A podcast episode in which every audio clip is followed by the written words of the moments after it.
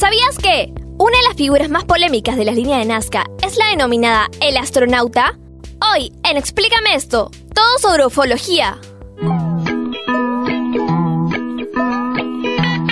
¿Entendiste? Es decir, que se han apoderado lo que creíamos creer y nos hacen creer que creíamos que los pensamientos que hemos tenido son pensamientos que creíamos que creíamos. Exacto. Todo tiene una explicación, ¿o no? Aquí empieza. Explícame esto. Por Radio Isil.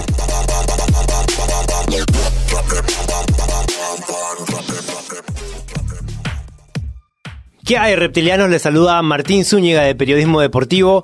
El día de hoy tenemos un programa de otro planeta. Es un tema que hemos estado esperando bastante acá en cabina porque tenemos muchas historias fantásticas de qué hablarles. Y como todos los programas me encuentro acompañado de...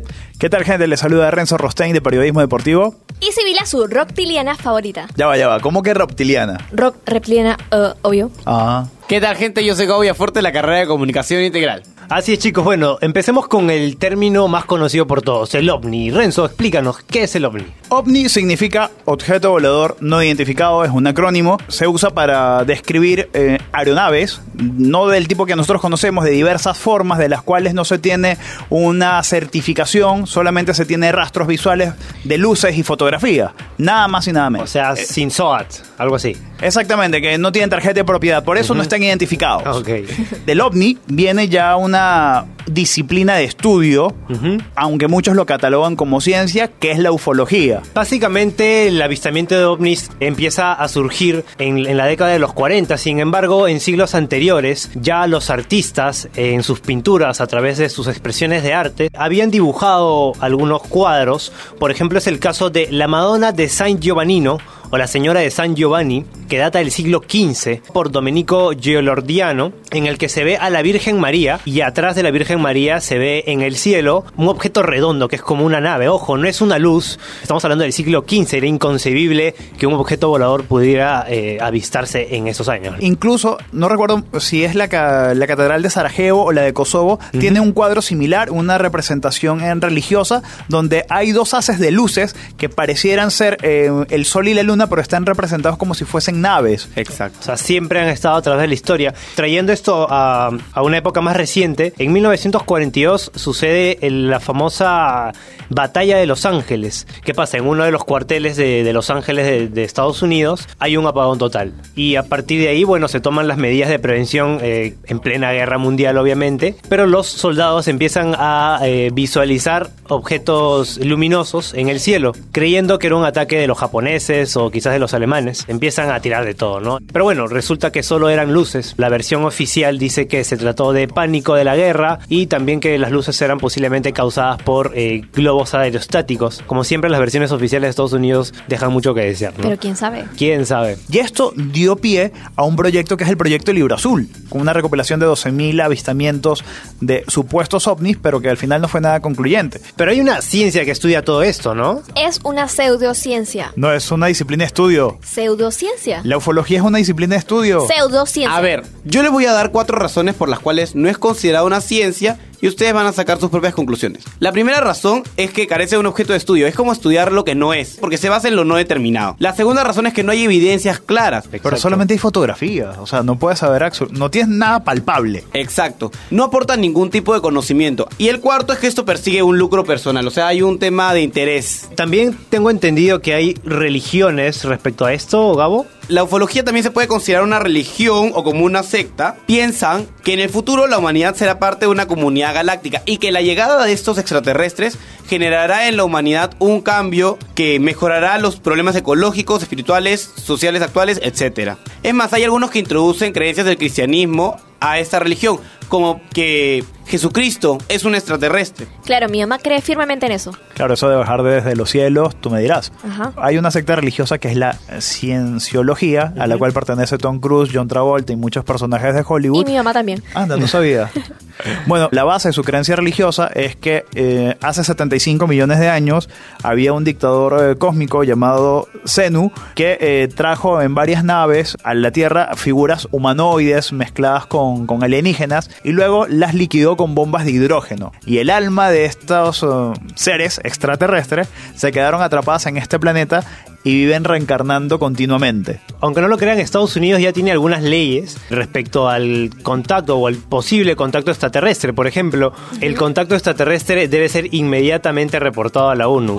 Y también dice que si en caso de contacto se los debe con- considerar personas, o sea, con todos sus derechos a la vida. Y acá tengo uno bien gracioso. Impuestos alienígenas. El Código Impositivo de los Estados Unidos establece que cualquier objeto elaborado en tierras estadounidenses, aunque sea vendido en el espacio exterior, está obligado a pagar impuestos, según ley. ¿Qué más? En 1954 hubo una- un avisamiento de ovni muy famoso en Italia en un partido de la Fiorentina contra el equipo Pistoionese, creo, mm, y fueron más de Pistoiese. 10.000 Pistoiese, más de 10.000 personas en ese estadio vieron unas nueve luces que estaban circundando arriba del estadio y el árbitro incluso se vio obligado a, a interrumpir el encuentro, a suspenderlo, porque nadie se daba explicación de esto. Mm, bueno, el fútbol siempre ha estado lleno de alienígenas, ¿no? Y no lo decimos por Messi, ¿no? Eh, también tenemos casos muy interesantes que han pasado, ¿no? Este, sobre esos encuentros extra- extraterrestres, alienígenas, como por ejemplo el Área 51. ¿Quién me puede comentar un poco sobre eso? Bueno, el área 51 es un área que viene después del área 50. ¿No? Ah, no, no es esa. No, no, no, no me refiero Es a eso, me refiero las- a la otra Área 51. Tenemos a un experto, como todas las semanas, que nos puede hablar mejor de estos temas. Así es, Ken San estará con nosotros en el próximo bloque en Explícame esto, así que no se desconecten que regresamos. Explícame esto por Radio Isil.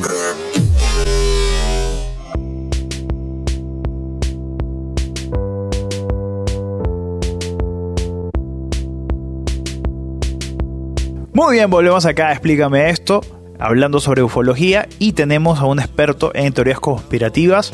¿Cómo estás, Ken? ¿Cómo están chicos? Bueno, sí, les hablo de teorías conspirativas. Y es que una de las más misteriosas es el Área 51. Se trata de una base de la Fuerza Aérea de Nellis, que es un campo de pruebas y entrenamiento. Pero se dice que aquí se encontrarían los restos de un ovni caído en Roswell. Se realizan pruebas y experimentos con tecnología alienígena. Yo recuerdo que estaba prohibido pasar por ahí porque incluso te podían disparar. Está prohibido. Está prohibido todavía, ¿no? Es correcto, no se tiene registrado nada de esto en Google Maps, así que es súper secreto. Los. Illuminatis, también conocidos como la Nueva Orden Mundial. Ese es un grupo secreto de origen bávaro y fundado en 1776. Fue integrada por personas de élite. Se dice que son quienes dominan el mundo, por encima de cualquier autoridad. Ellos deciden qué se hace o no. Un ejemplo claro es la reina Isabel II y la casa Windsor, donde está toda la gran familia británica. ¿Y George Bush? George Bush es otro tipo de teoría conspirativa. Te hablo de los reptilianos. Se tratan de humanos con forma reptil y que viven entre nosotros, pero son de otro planeta. ¿Cuál? Son procedentes de otro sistema solar. Ajá, pero ¿cuál? El Alpha Draconis. Se dice que se infiltran en la sociedad ocupando altos mandos y de esta manera gobiernan el mundo. Parte de esta teoría conspirativa, se cree que George Bush es un reptiliano. Ah, y se dice que también dirigió el atentado del 11 de septiembre, ¿no es cierto? Que bueno, fue un autoatentado prácticamente. Claro, que fue la destrucción de las Torres Gemelas. Y todo esto para llegar al Medio Oriente y desencadenar una guerra mundial. Muchísimas gracias, Ken, por eh, iluminarnos con todas estas teorías conspirativas. Será hasta la próxima. Gracias a ustedes, ya nos vemos pronto. No se olviden seguirme en arroba.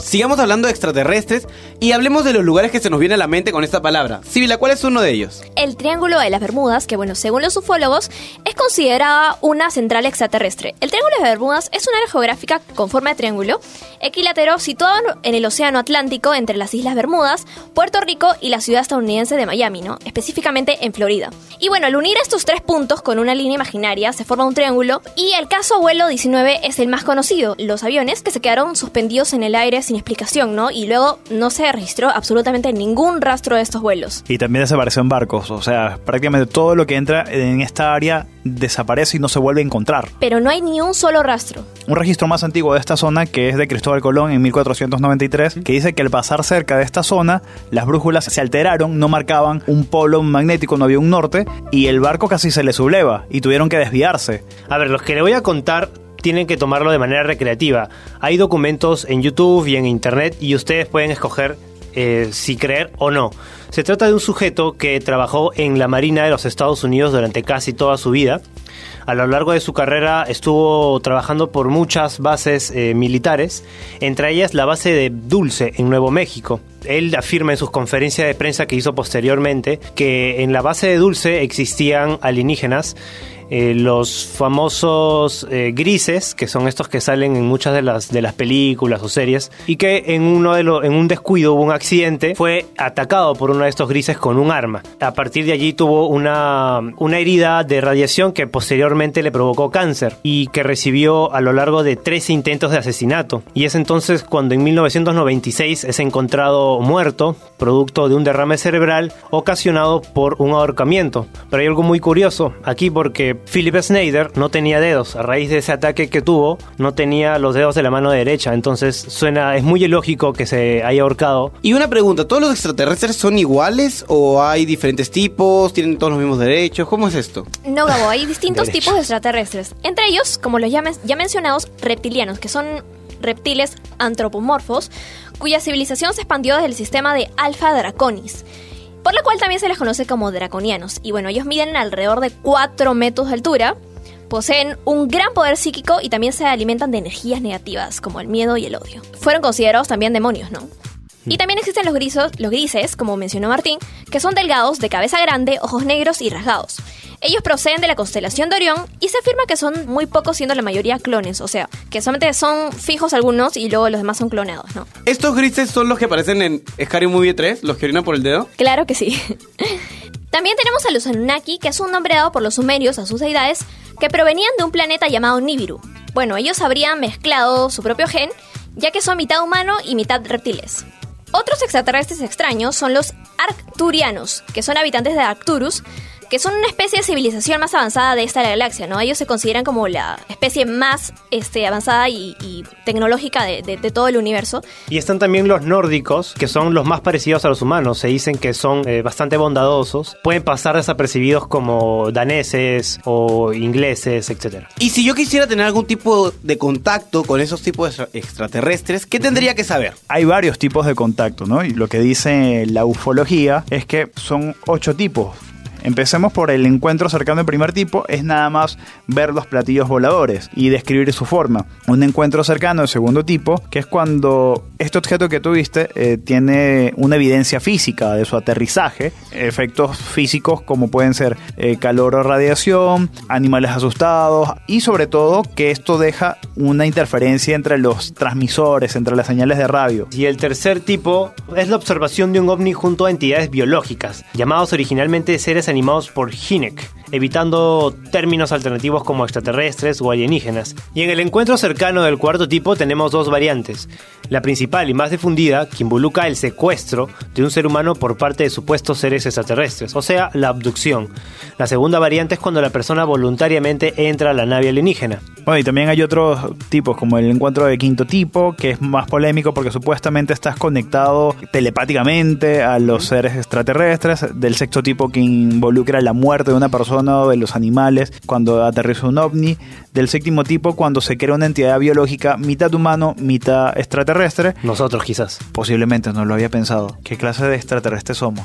bueno, y la del octavo tipo, que es ya más cuestionada, porque dicen que hayan un gran número de seres conectados de manera intergaláctica y de forma telepática con otros, eh, con otros planetas, que eso todavía no se logra determinar.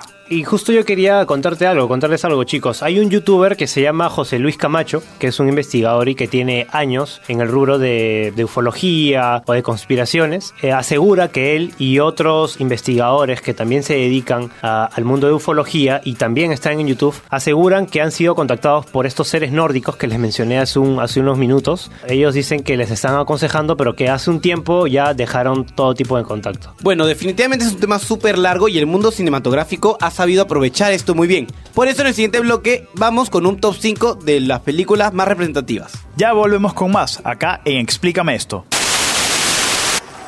Hola, soy Sara de la carrera de Comunicación Integral y el día de hoy estaré entrevistando a los sicilianos para saber sus opiniones sobre los extraterrestres. ¿Tu nombre es? María Fernanda, De la carrera de... marketing. ¿Alguna vez has visto un extraterrestre o te imaginas cómo es? La verdad, nunca. ¿Crees que existen o cómo piensas que pueden ser? ¿Físicamente o de manera de ser? O sea, físicamente creo que es como, como te los enseñan desde que eres chiquito, pues, ¿no? O sea, con la cabeza grande, que tienen como ojos grandes y son súper flaquitos. O sea, me los imagino así. Yo creo que pueden, o sea, existir, pero dudo mucho que se puedan aparecer aquí. O sea, me parece un poco difícil que puedan entrar como que a nuestro planeta, ¿no? Y puedan ser visibles. Listo, gracias María Fernanda. Explícame esto por Radio Isil.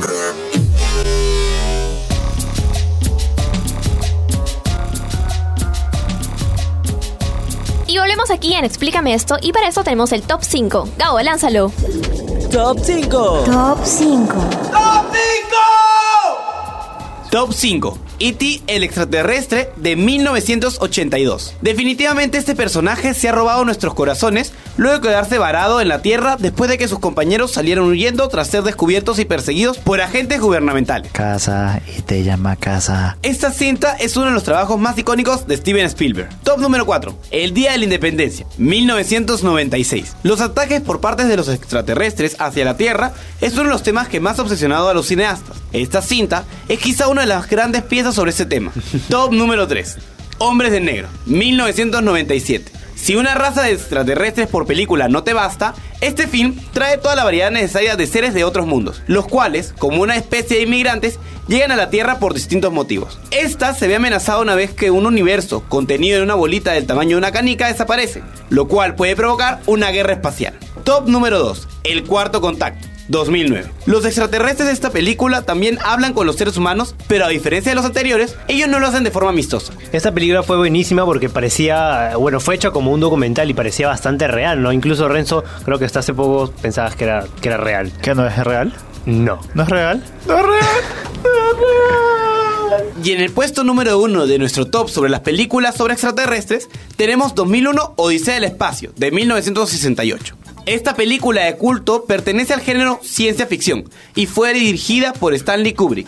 Su trama se centra en un equipo de astronautas que trata de seguir las señales de rayos emitidas por un extraño monolito hallado en la Luna. En esta película, un primate lanza un hueso prehistórico al aire y se convierte en una nave espacial, convirtiéndose en una de las elipsis más largas en la historia del cine. La gigantesca elipsis de Stanley Kubrick resume en una fracción de segundos millones de años de evolución. Por siempre Kubrick. Bonus track, Viaje a la Luna. Esta película francesa de 1902, en blanco y negro, muda y de ciencia ficción, fue dirigida por Georges Méliès. Trata sobre un grupo de astrónomos que realizan una expedición a la Luna. Gracias a esta película de ciencia ficción, que no trata de extraterrestres, se abre esta filmografía sobre el universo y sus habitantes. Es una gran película y sobre todo que con ella empieza lo que es el cine como espectáculo. Mucha gente no lo sabe, pero Méliès era mago. Él fue el que sacó el provecho del cinematógrafo de los Lumière. Gracias Méliès por todo el legado que nos dejaste. Y bueno, vamos con la recomendación de la semana.